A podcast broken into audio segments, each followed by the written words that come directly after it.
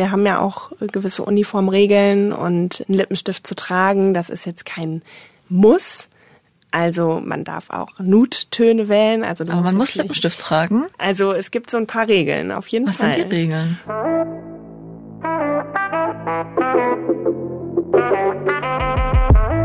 Hallo, wir sind Carolina Torres und Sarah Klöser von Bento. Wir sprechen in diesem Podcast mit jungen Leuten über ihre Berufe. Uns interessiert, was motiviert sie? Was ist ihnen besonders wichtig? Und darum fragen wir, und was machst du so?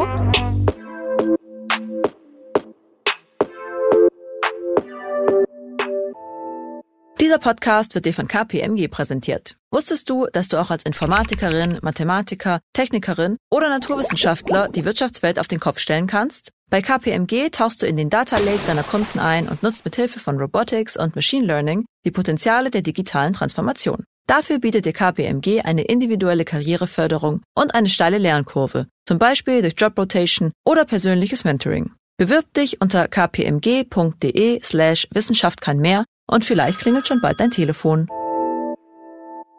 Hallo, ihr hört gerade wieder eine Folge von unserem Job-Podcast. Und was machst du so? Ich bin Caro und heute spreche ich mit Hanna Schmalfeld. Hallo Hanna. Hallo Caro.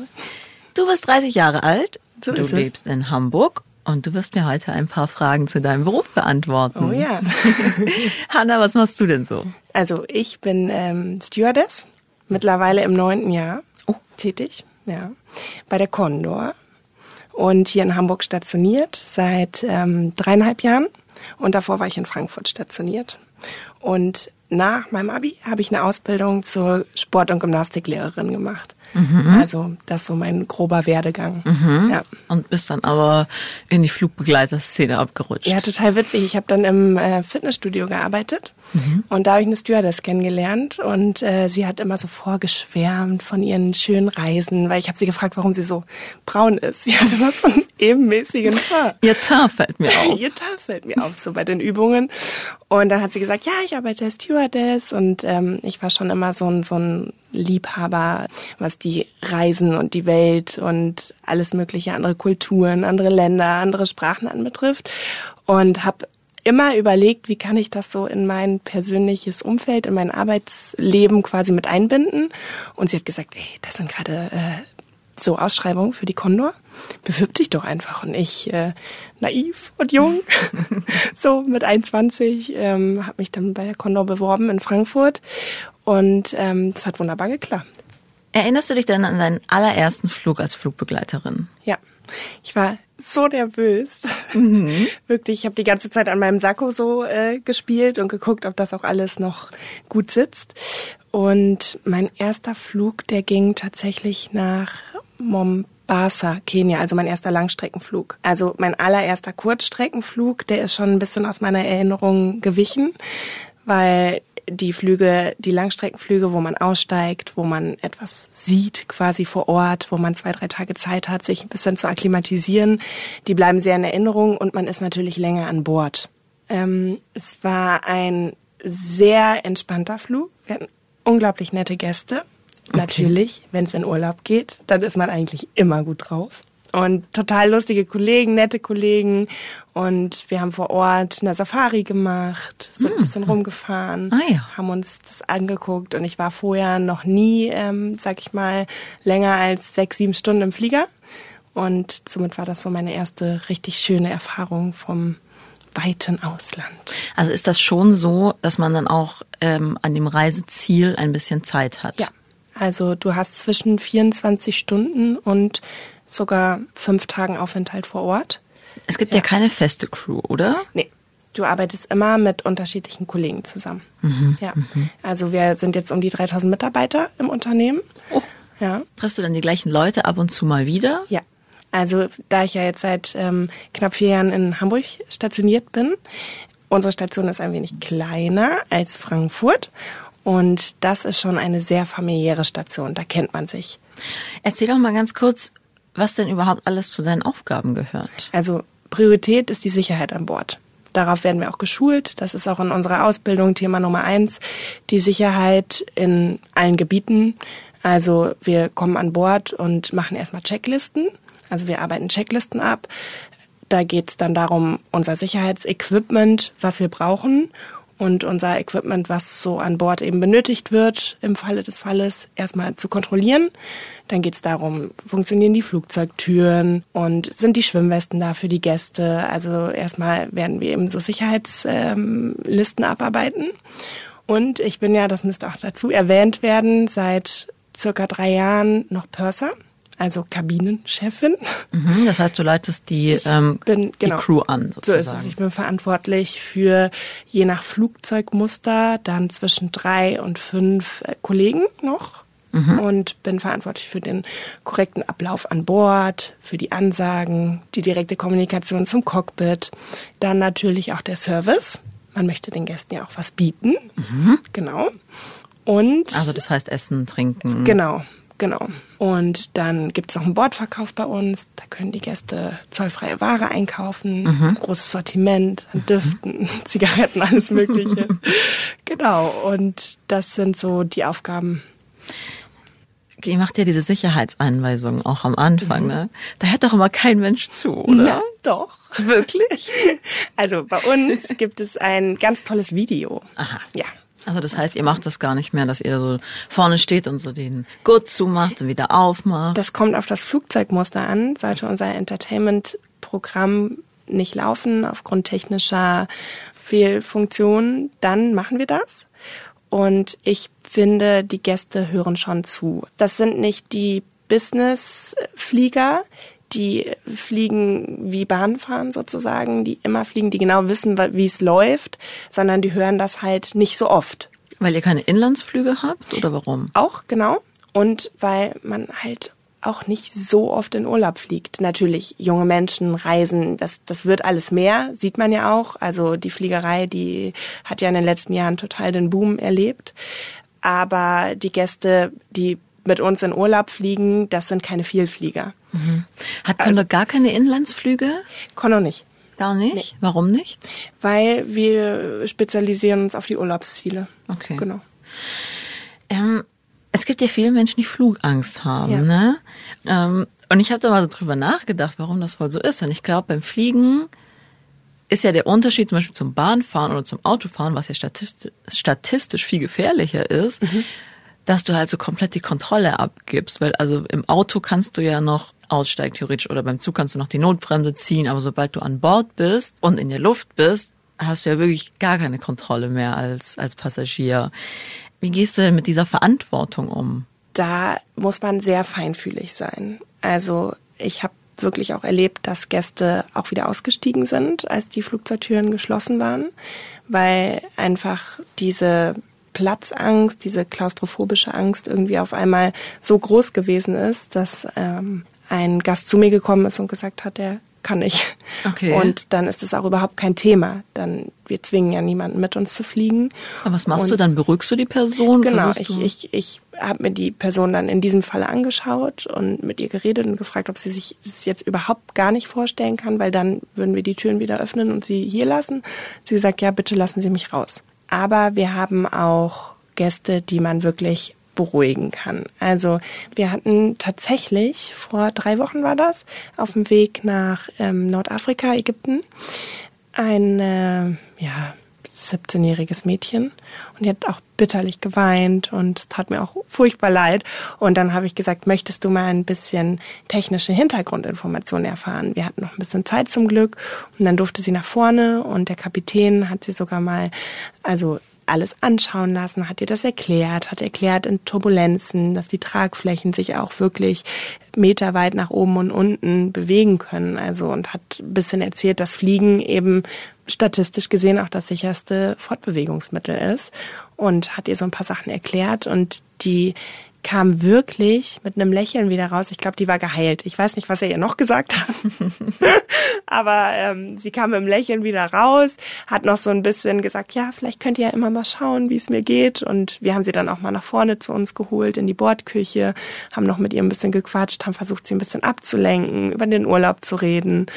Und da musst dir Zeit nehmen für die Gäste mhm. und nicht so abtun und sagen, ja, das wird schon alles gut, fliegen ist sicher, sondern wenn man sich Zeit nimmt, auf die eingeht und empathisch ist, dann klappt das schon. Aber wahrscheinlich hat der Pilot nicht immer Zeit, ähm, rauszukommen, ne? Nee, das stimmt. Ja. Also da hatten wir auch Glück. Ja, ja. Da hatten wir noch ein bisschen Zeit. Da waren die Gäste sehr schnell mit dem Einsteigen und man muss ja immer auf eine Startfreigabe warten und auf gewisse Abflugsfenster. Und da hatten wir noch ein bisschen Zeit, weil der Luftraum total überfüllt war, was ja im Sommer oft so ist. Da hat er sich halt ein paar Minütchen noch für sie genommen. Gab es denn mal eine Situation, bei der du selbst richtig Angst hattest? Nein.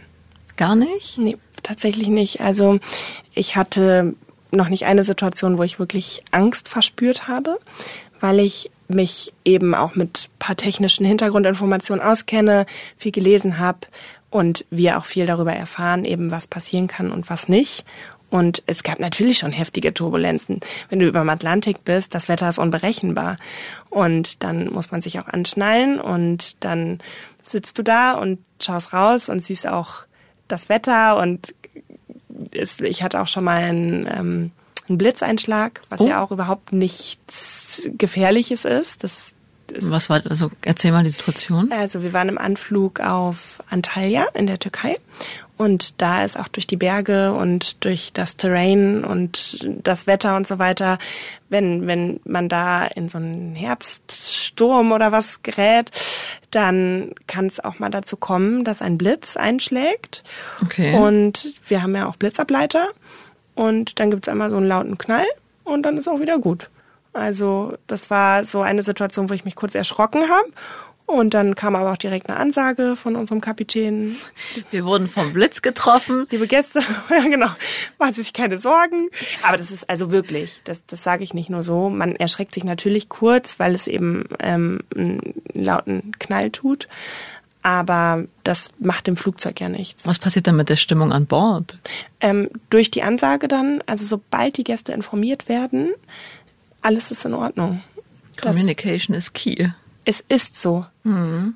Du bist ja, genau, du machst jetzt in Hamburg nur noch Kurzstrecken und. Mittelstrecken so und in Frankfurt, wo du ja vorher fünf Jahre mhm. warst, bist du auch Langstrecken genau. geflogen. Genau. Wie organisiert man sich dann auf so einem Langstreckenflug? Also wenn ihr da irgendwie zwölf Stunden im Flieger sitzt, wann schlaft ihr da? Also es gibt wo schlaft ihr? Es gibt bestimmte ähm, Serviceabläufe und die sind festgeschrieben in unseren Büchern. Also wir haben ein Servicekonzept, was besagt, das und das und das wird auf dem Flug von Frankfurt nach Kapstadt stattfinden. Und Frankfurt-Kapstadt ist ein Nachtflug, also da fliegt man durch die Nacht und dann gibt es einen Hauptservice, Abendbrot, Abendbrot. Mhm. genau. Also es gibt Abendessen mhm. an Bord und wir haben ja auch verschiedene Klassen. Wir haben die Business Class, die Premium Echo und die Echo. Und in jeder Klasse gibt es einen unterschiedlichen Service und auch dafür ein unterschiedliches Servicekonzept. Und wo, also wann habt ihr da so Schichten quasi? Wer dann, wer müsst ihr ja auch irgendwie schlafen oder seid ihr die ganze Zeit wach? Nein, nein, nein. Wir haben auch ähm, vorgeschriebene Ruhepausen, die sind auch vom Luftfahrtbundesamt geregelt. Und da haben wir unsere Ruhesitze, das sind Business-Class-Sitze für uns Flugbegleiter mit einem Vorhang abgetrennt von der Kabine und da dürfen wir schlafen. Schaut ihr euch eigentlich auch das Bordprogramm an? Nein. Gar nicht? Nein. Da sind ja auch immer so Filme drin, die noch im Kino laufen oder so. Wir kommen gar nicht dazu, uns das anzuschauen.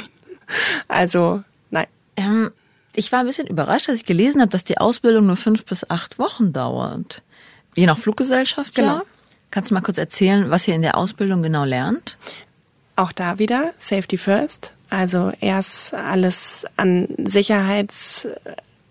Sicherheitsinhalten, die wir brauchen. Und das wird auch jedes Jahr aufgefrischt. Also wir haben jedes Jahr drei Tage ein Recurrent-Seminar.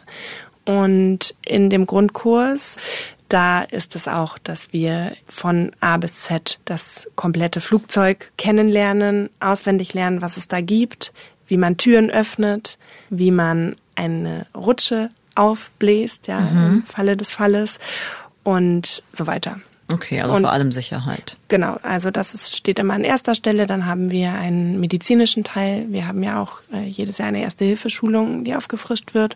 Und eben auch in dem Grundkurs lernen wir, medizinische Ersthelfer zu sein. Im Glücksfall, was wirklich in 90 Prozent der Fälle oder 99 Prozent der Fällen sogar ist, hat man immer ein medizinisches Hilfspersonal an Bord, also Gäste, die in den Urlaub fliegen Okay. und da ist ein Doktor dabei oder ein, ein Rettungsassistent oder sowas. Also Echt so oft kommt es vor? das ich stelle ist mir wahrhaftig. vor, so, Ja. haben wir einen Arzt an Bord? So ist es. Und das dann, ist der erste Call-out. Okay. Und da sind wir mal sehr dankbar über geschultes Personal. Aber wir haben natürlich auch eine Grundschulung. Also ich hatte auch tatsächlich mal eine Dame, die ist ohnmächtig geworden.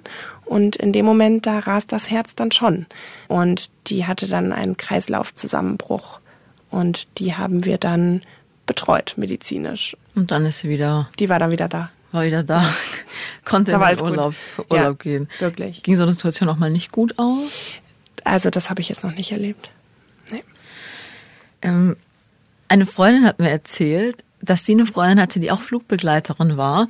Und die hat so am Anfang des Monats immer ihren, ihre Flugrouten irgendwo in den Gruppe gepostet. Und dann hat sie immer so von den anderen so Aufträge bekommen, was sie bitte aus den Ländern mitbringen soll. Ja, Gibt's, hast, machst du das auch? ja. Ja? Also als ich Langstrecke geflogen bin, auf jeden Fall für meine Freundinnen. Es gibt die, kennst du Bath and Body Works? Nee. Also das ist sowas ähnliches wie The Body Shop, aber das gibt's nur in Amerika und noch nicht hier in Deutschland oder in Europa. Und da habe ich dann auch immer Bestelllisten bekommen. Hanni, kannst du das und das und das mitbringen? In den USA quasi. Genau. Ach, witzig. Was ist da noch so? Was wollen die Leute noch so, was du mitbringen sollst? In Alaska super leckeren Lachs. Also auch Lebensmittel tatsächlich. Ey, darf, Ja. darf man das mitbringen? Genau, das musst du dann anmelden, also beim Zollamt und dann darf man das mitbringen. Na, schau ja. an. ja, und wir haben echt da schon Barbecue-Feste gefeiert mit frischem Lachs aus Alaska. Okay. Das ist schon lecker. Okay, also ist ein Ding. Ja. Ähm, wenn man so viel unterwegs ist, dann legt man ja auch in kürzester Zeit sehr große Strecken zurück, also wahnsinnig große Strecken. Kommt einem die Welt da irgendwann nicht ganz klein vor? Ja. Irgendwann, also was heißt ganz klein, wenn du in deiner Pause aus dem Flugzeugfenster schaust und die Welt so unter dir siehst, die Erde, dann in dem Moment merkst du schon, wie, wie groß die Erde ist und wie klein du als Mensch bist. Und manchmal sitzt du dann da und denkst andächtig über dein letztes Ziel nach und darüber, wo du als nächstes hinfliegst und kommst dir ganz klein vor. Aber wenn du dann vor Ort bist und je nachdem, wie oft man schon an gewissen Zielen war, kennt man sich da fast so gut aus wie zu Hause. Das ist echt verrückt. Dann kennt man schon die, die Mitarbeiter im Hotel oder in deinem Lieblingsfrühstücksrestaurant in Vancouver, in Kanada, weiß der schon genau, was für ein Smoothie du gerne trinkst. Quatsch. Also da ist die Welt dann auf einmal wieder, ähm, da denkst du, du bist, du, du wohnst da schon fast. Also das gibt's auch. Hast du viel mit, ähm, mit Crewmitgliedern aus anderen Fluggesellschaften zu tun tauscht ihr euch da aus oder so, oder bleibt ihr schon so unter euch? Nee, man lernt auch andere kennen. Ich habe auch in der Familie tatsächlich noch andere ähm, Mitglieder, die bei anderen Fluggesellschaften arbeiten. Ah, ja. Und da tauscht man sich dann auch immer so ein bisschen aus. Und ähm, Beispiel, meine Schwester, die fliegt auch. Ah, ja. Und die habe ich auch schon begleitet und sie mich. Das wollte ich dich auch noch fragen. Ähm, du kannst ja wahrscheinlich sehr günstig auch privat dann fliegen. Genau. Ähm, was, was hast du da für Vorteile? Also man hat die Vorteile, dass man eben günstig mit der eigenen Fluggesellschaft, aber auch mit anderen Fluggesellschaften fliegen kann. Und man ist ja dann Standby sozusagen unterwegs. Was heißt das? Ähm, das ist ein Ticket, wo man mitkommt, wenn noch Platz auf dem Flieger ist. Sollte der Flieger voll sein, muss man auf den nächsten ausweichen. Also wie günstig sind die dann? Also Wie viel Rabatt kriegst du? boah, das kann ich jetzt gar nicht so sagen. Mehr als die Hälfte jetzt von einem normalen Flugpreis auf jeden Fall. Ah ja. Und wie sehr nutzt du das? Also wie oft fliegst du quasi privat? Schon sehr viel privat. Also ich fliege schon einmal im Monat irgendwo hin, wenn es die Zeit Einmal im zulässt. Monat? Ja. Oha, Wir haben auch also auch so zu privaten Veranstaltungen oder wenn wir hatten jetzt vorletztes Wochenende eine Hochzeit in Italien. was denkst du denn darüber, dass eben jetzt gerade auch im Rahmen zum Beispiel der Fridays for Future Bewegung sehr viel darüber gesprochen wird, dass man nicht mehr fliegen sollte, Mhm. weil es schlecht für die Umwelt ist? Natürlich ist Fliegen nicht gut für die Umwelt, Aber es gibt Möglichkeiten, den CO2-Ausstoß zu verringern. Also es gibt Möglichkeiten, die man persönlich für sich selber treffen kann. Ich spende jeden Monat äh, einen bestimmten Betrag für die Firma Atmosphäre. Die investieren in Projekte in Entwicklungsländern für erneuerbare Energien. Und da kann man quasi seinen Fußabdruck, seinen persönlichen ein wenig verringern. Ich kann natürlich dadurch nicht das komplette Fluggastaufkommen verringern und gucken, dass es weniger wird. Man sieht ja auch, dass pro Jahr äh, die Flüge immer mehr werden und immer mehr Menschen auch das schnelle von A nach B kommen nutzen. Aber für sich selber kann man dann wenigstens schon mal sagen, okay, hier äh, fange ich an. Irgendwas Machst du das auch so ein bisschen, um zu kompensieren, dass du selber eben auch viel fliegst? Mm, kompensieren würde ich jetzt nicht sagen. Ich würde sagen eher nochmal einen zweiten oder dritten Weg einschlagen, was man tun kann. Also du, okay, also du sagst jetzt zum Beispiel, ich möchte trotzdem gern fliegen, aber dafür spende ich an der Stelle. Ja, genau, weil ich meine, Fliegen ist mein Beruf, ist auch meine Leidenschaft und das Fliegen hat ja auch total viele Vorteile und ich freue mich aber trotzdem, wenn es irgendwann mal vielleicht eine Alternative für Kerosin gibt. Es gibt ja auch das Phänomen der Flugscham, also dass Menschen sich dafür schämen, dass sie den Flieger nehmen und nicht den Zug. Hast du davon mal gehört? Habe ich schon gehört. Ja. Aber Greta Thunberg zum Beispiel nimmt ja auch lieber das Boot in die USA ja. als den Flieger. Ja. Spürst du das? Spürst du diese Stimmung? Ähm, an Bord jetzt so direkt noch nicht aber jetzt so in meinem privaten Umfeld. Also ich habe auch einen Kumpel, der dieses Jahr gesagt hat, ich gehe nicht einmal in ein Flugzeug und der ist dann eben zu der Hochzeit nach Italien auch mit dem Bus gekommen aus Berlin. Ja, der hat dann mhm. halt ein bisschen länger gebraucht. Das ist auch in Ordnung, das finde ich auch gut. Aber jetzt an Bord bei den Gästen habe ich das jetzt so in erster Linie noch nicht gespürt.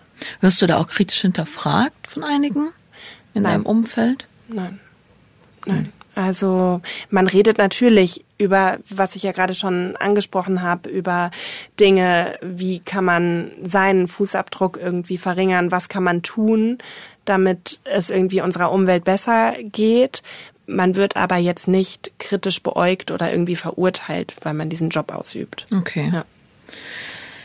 Also du hast ja schon sehr viele Vorteile, sag ich mal, die du gerade schon genannt hast, so ähm, dass du günstiger fliegen kannst und sowas. Wie kann man denn sonst von einem Flugbegleiterinnengehalt leben? Sehr gut.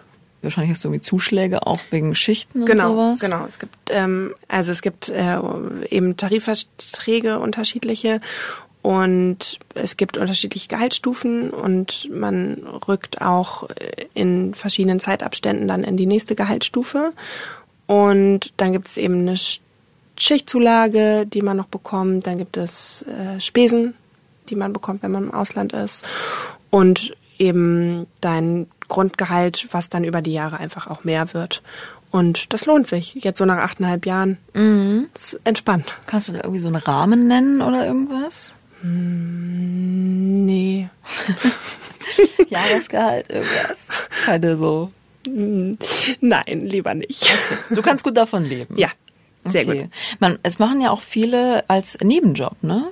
Ja, das gibt's auch. Also äh, in unserem Unternehmen gibt es verschiedene Modelle, Teilzeitmodelle, die man wählen kann. Und ein sehr begehrtes ist auch unser Study and Fly Modell. Die haben die Möglichkeit, ein bis zweimal im Monat zu fliegen und nebenbei zu studieren. Und das ist auch total beliebt und ein schönes ja. Modell. Ja. Aha. Okay, ein, von ein bis zweimal im Monat ist mhm. es dann. Ist halt, ja, oder dreimal im Monat, das mhm. kommt halt auf den Dienstplan an. Man gibt ähm, bei diesem Modell freie Tage an, an denen man eingesetzt werden kann, quasi, was den Studienplan eben dann auch nicht beeinträchtigt. Ja. Und da werden die Kollegen dann eben eingesetzt und das ist dann wie so ein Nebenjob eben, Minijob. Äh, Minijob. Finanziert, genau. Okay, okay. Ja. Ah ja. Du arbeitest ja im Schichtdienst. Hm? Wie sehen denn deine Arbeitszeiten aus? Ähm, total unterschiedlich. Also der früheste Beginn ist durch die Nachtflugverbote an den Flughäfen, an denen wir arbeiten, um 5 Uhr morgens, also 4.55 Uhr, so ein Briefing-Beginn, eine Stunde vor Abflug. Und dann hat man je nach Flugstrecke dann entweder schon um 12 Uhr Feierabend oder auch erst um 16 Uhr. Also das kommt drauf an, wohin man fliegt. Genau, und so ein Arbeitsalltag, der kann sehr früh beginnen, der kann aber auch spät beginnen. Die Spätschicht, die fängt dann um 14.20 Uhr an und dann ist man um 22.30 Uhr wieder zu Hause. Du arbeitest dann ja sehr asynchron zu Menschen mit einem 9-to-5-Job. Ähm, wie stellst du denn sicher, dass du deine Freunde und Familie noch genug zu Gesicht bekommst? Ich investiere viel Zeit in mein Privatleben. Also ich fliege auch gerne mal nach einer Schicht oder fahre äh, noch nach Hause oder gehe abends mit meinen Mädels was essen und trinken. Also wenn ich jetzt morgens um drei Uhr aufstehe und dann nach Antalya zu fliegen und um 14 Uhr wieder zu Hause bin, dann lege ich mich hin, ruhe mich ein bisschen aus und gehe aber abends trotzdem noch weg. Klappt das auch ja. mit Beziehung gut? Ja. Ja? Ja. Ich bin verheiratet seit drei Jahren. Du bist verheiratet? Ja. Ah, okay. ja, ja, genau. Und dein Mann hat einen 9-to-5-Job? Nee, der fliegt auch. Ach so. Hm. Was ist er? Der ist Pilot. Ach, er ist Pilot. Okay, habt ihr euch quasi bei der Arbeit kennengelernt? Nein, der ist eine andere Fluggesellschaft. Ah. Ich habe den über meine Schwester kennengelernt. Ah, genau. okay. Ja, genau. Okay, gut. Also das heißt, ihr habt da irgendwie, könnt ihr euch da so ein bisschen aufeinander abstimmen? Ja.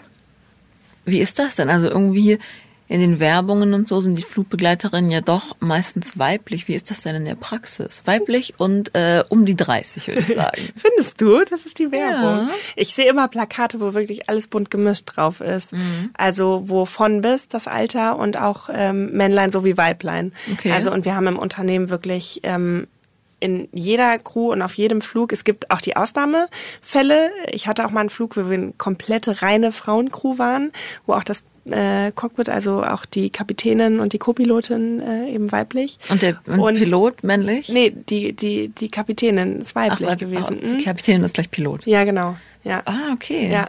Oh, was schön, das freut mich. Also dieses, äh, dass auch so eine Pilotin ist ja immer noch irgendwie merkwürdig, oder? Wenn, äh, also ich glaube, das ist nicht, ist noch keine Normalität, dass es, äh, dass die Kapitänin eben eine Frau ist. Ja, also ist auf jeden Fall, sag ich mal, von Männern dominiert ähm, die äh, Kollegen, die eben als Pilot arbeiten. Aber wir haben so viele tolle Frauen, die ähm, vorne im Cockpit sitzen und jetzt auch eben ausgebildet werden und auch so die nachfolgende Generation, dass auch viele technisch interessierte Frauen sich eben an diese Ausbildung ranwagen und auch bei uns im Unternehmen fliegen. Das ist schön, das auch zu sehen, dass, sage ich mal, diese Männerdomäne vor 40 Jahren, 50 Jahren sich jetzt auch so ein bisschen, ja, aufbricht. aufbricht da verändert sich was, meinst ja, du? Also, oder hat sich schon verändert. Mhm. Auf jeden mhm. Fall. Ähm, wenn ich mir so durchgelesen habe, wie deine Ausbildung aussieht, dann steht da oft als erster Satz, in einer perfekt sitzenden Uniform bist du das strahlende Gesicht der Airline. Viele Fluggesellschaften werben ja auch mit diesem Bild. Junge Frauen, die den Passagieren jeden Wunsch von den Augen ablesen. Was denkst du denn über dieses Image der Flugbegleiterin? Also die Fliegerei gibt's ja jetzt schon seit einigen Jahrzehnten. Und wenn man sich mal die Bilder aus den Büchern von den 60er Jahren anschaut, dann ist das natürlich ein ganz anderes Image als das, was es heute ist. Dieses Image, dass man ein gepflegtes Erscheinungsbild hat an Bord und das perfekte Lächeln aufsetzt, das gibt es immer noch. Wir haben ja auch gewisse Uniformregeln und einen Lippenstift zu tragen. Das ist jetzt kein Muss.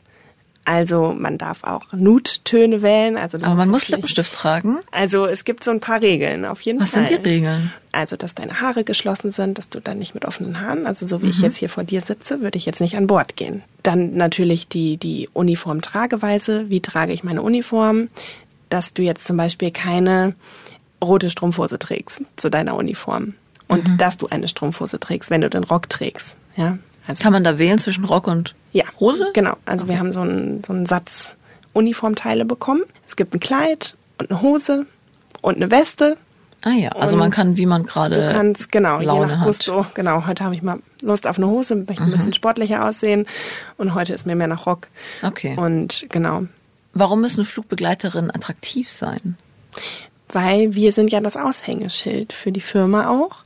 Also Attraktivität ist natürlich auch ein Begriff, der sehr weit gefächert ist. Also da schaut natürlich niemand als erstes darauf, oh, ist die jetzt braunhaarig, ist die blond ähm, und was hat sie für eine Kleidergröße, so nach dem Motto. Aber man muss ja einem gewissen Schönheitsideal entsprechen, oder? Aber auch dieses Schönheitsideal, sag ich mal, was es vielleicht mal gab, auch das ist im Laufe unserer Zeit ausgedehnt. Natürlich musst du auch in deiner Uniform und die Art und Weise, wie du sie trägst und wie du rüberkommst, wie du an Bord bist, auch in ein gewisses Raster gehören. Aber dieses Raster ist nicht mehr so streng, wie es mal war. Also auch aufgrund des Antidiskriminierungsgesetzes wirst du jetzt nicht eingestellt nur mit Kleidergröße 36. Mhm. So, das war ja früher mal so vor 40 Jahren. Was machst du, wenn es dir mal nicht gut geht? Und du einfach kein Lächeln auf dein Gesicht zaubern kannst. Also ich bin grundsätzlich zum Glück ein sehr positiver Mensch. Okay.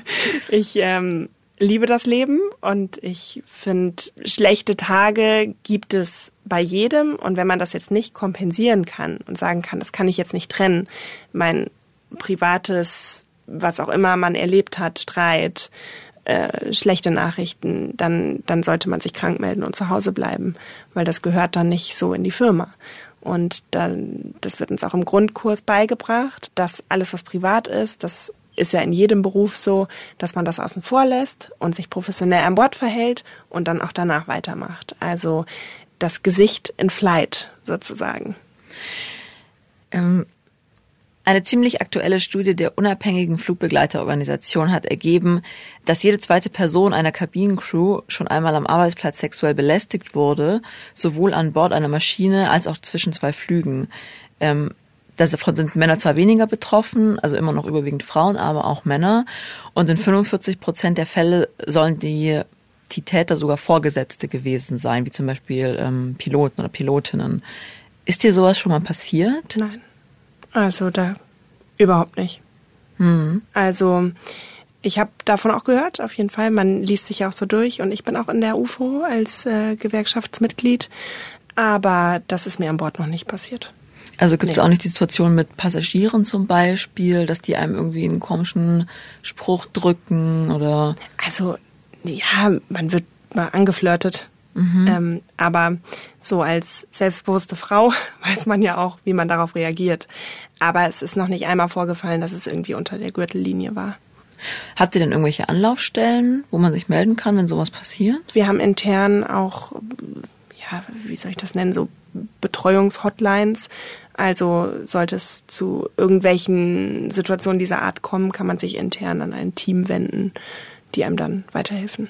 Okay, und das gilt sowohl für Passagiere, die einen ähm, eventuell belästigen, als auch für Egal in welcher Vorgesetzte Form. oder irgendwie. Sollte es zu so etwas kommen, dann gibt es eine interne Anlaufstelle. Mm, ja. Okay. Kannst du dich denn in deinem Beruf selbst verwirklichen? Meinst du meine Kreativität ausleben? Was auch immer du so ausleben möchtest. Ja, schon. Insofern, dass ich mich selbst verwirkliche, indem ich meinem Wunsch nachgehe, mit Menschen zusammenzuarbeiten und eben die Reiselust. Mhm. Genau, du bist jetzt seit drei Jahren quasi Chefstewardess. Was möchtest du denn noch erreichen? Mm, also jetzt gerade befinde ich mich an einem Punkt, wo ich sehr zufrieden bin. Schön.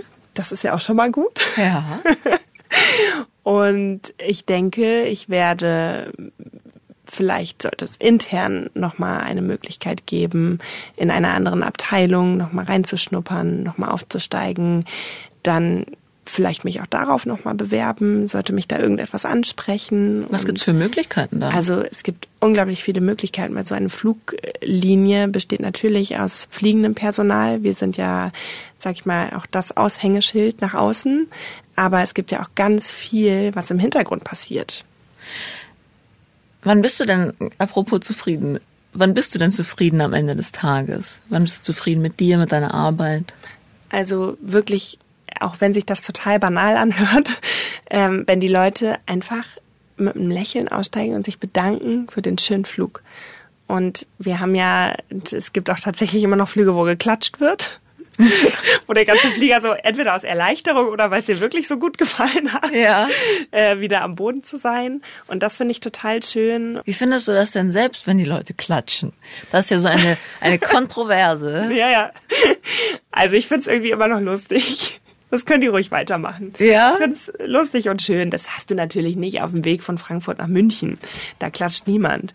Also es gibt auch unterschiedliche Klatscharten. Es gibt auch dieses einer klatscht und ein paar schließen sich an und dann ist es so mehr äh, schlecht als recht. Und dann gibt's aber auch wirklich die Flüge, wo der ganze Flieger applaudiert und das ist total niedlich. Also ich finde irgendwie, äh, niedlich ist das falsche Wort, das ist schön. Also Mhm. ja, genau. Lass mir das so stehen. Ähm, was nervt dich denn am meisten an deinem Job? man ist natürlich schon, sag ich mal, wie so eine Abfangstation für unterschiedliche Emotionen. Und sollte es vor dem Flug, sag ich mal, einem Gast nicht gut gehen durch verschiedene Stationen, die dieser Gast angelaufen ist. Ja, also der fährt ja erstmal von zu Hause los, setzt sich ins Auto und da kann ja schon irgendwas sein, dass man in Stau gerät, dass das Parkhaus voll ist, dass dann der Flughafen jetzt gerade in den Sommermonaten total überfüllt ist und dann sind wir die Ersten, auf die die Gäste stoßen und dann kann man dann auch schon mal den einen oder anderen Spruch bekommen. Und da denke ich dann immer, wir sind ja auch erwachsene Menschen, man kann ja auch nett miteinander umgehen, wenn einen irgendwas stört. Und das ist nur mit sehr viel Geduld zu kompensieren. Okay. Die du aufbringen kannst? Ja, das habe ich gelernt in den letzten achteinhalb Jahren. Und dann gibt's aber auch die Tage, wo man dann manchmal auch, oh, jetzt möchte ich nicht angemeckert werden, ich habe doch gar nichts gemacht. Ja. Und sonst nervt mich nichts. Ich mag meinen Job wirklich. Okay. Ja. Ein Reminder an alle Hörerinnen und Hörer mit MINT-Studienhintergrund. Ihr habt Lust auf Wirtschaftsthemen, seid neugierig und ambitioniert? Bewerbt euch unter kpmg.de slash Wissenschaft kann mehr.